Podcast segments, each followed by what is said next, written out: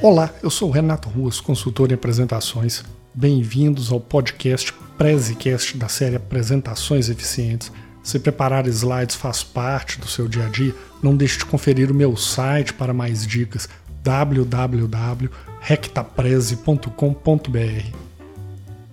Pode ou não usar bullets em um slide? Essa é uma pergunta que eu uso com muita frequência. A resposta é simples: pode usar mas eu já aviso que há outros caminhos e dá para ser bem mais criativo. Esta, na verdade, é uma falsa polêmica. Volta e meia eu vejo por aí pseudo-regras aí sobre apresentação e vejo muita gente falando: ah, não pode usar bullets no slide. Isso aí é uma bobagem. Na verdade, não há nada contra usar, mas é uma coisa bastante batida, em outras palavras, ultrapassada.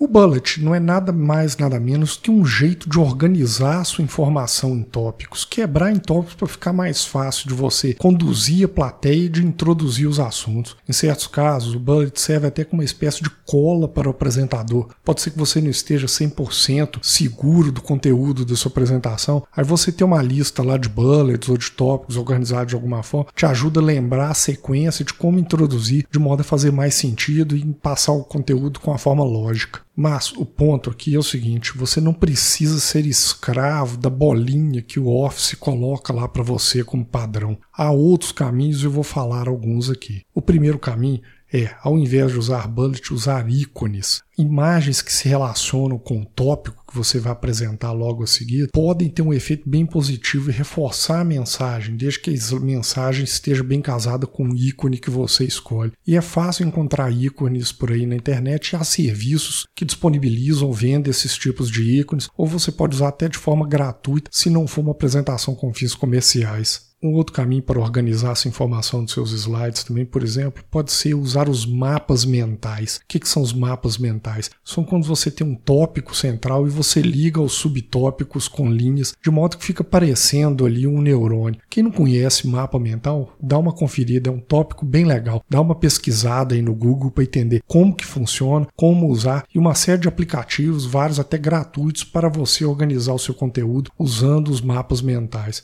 E numa apresentação vale também, já fiz isso mais de uma vez e funciona. Você tem um tópico central, quando você conecta aí com ligações aos subtópicos, fica muito clara a relação entre eles e organiza de uma forma legal, visual e que reforça bem a sua mensagem. Uma terceira forma para organizar o seu conteúdo é usar uma imagem bem forte, uma imagem que se relaciona sobre aquilo que você vai falar e colocar os tópicos em volta com uma certa proximidade, organizado, com um determinado alinhamento, isso aí passa uma imagem muito boa, te elimina a necessidade de colocar bullets ou até mesmo colocar as ligações que o mapa mental às vezes apresenta. Resumindo, coloque uma imagem central ou no canto do slide e vá colocando seus tópicos embaixo. Lembra sempre de dar um espaço entre os tópicos para poder ficar claro que cada item daquilo é um tópico diferente. Se você coloca tudo muito embolado, fica parecendo um texto, um parágrafo contínuo, e não é esse o objetivo. Você está separando em tópicos, então dê um certo espaçamento entre eles para ficar claro.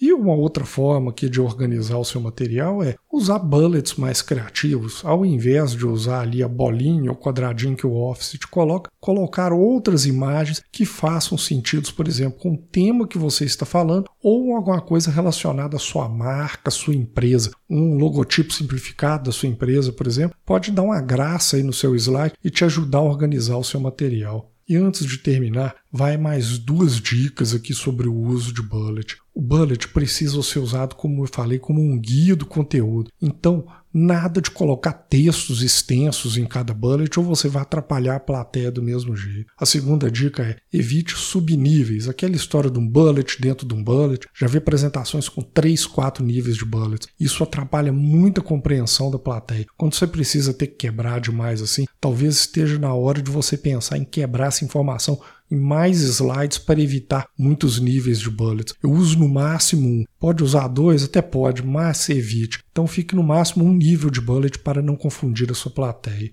Resumindo, você pode usar bullet, como eu falei, isso é uma falsa polêmica, mas você tem caminhos para ser mais criativo. Explore essas alternativas que eu falei, como por exemplo dos ícones, mapas mentais e outros. O importante é organizar o seu conteúdo para que ele fique claro para a sua plateia. E, como eu disse, você não é obrigado a ficar preso aí a bolinha do Office. Seja criativo, vai dar um toque e vai diferenciar a sua apresentação da maioria das que a gente vê por aí. Curtiu o episódio? Então confere mais uma dica. Não deixe de conhecer o meu mini curso gratuito sobre apresentações. É gratuito e sem pegadinha, não precisa deixar forma de pagamento nem nada. É só entrar no site e fazer inscrição. O link do mini curso vai estar na descrição do episódio. Aproveita a oportunidade, grande chance para poder subir o nível dos seus slides.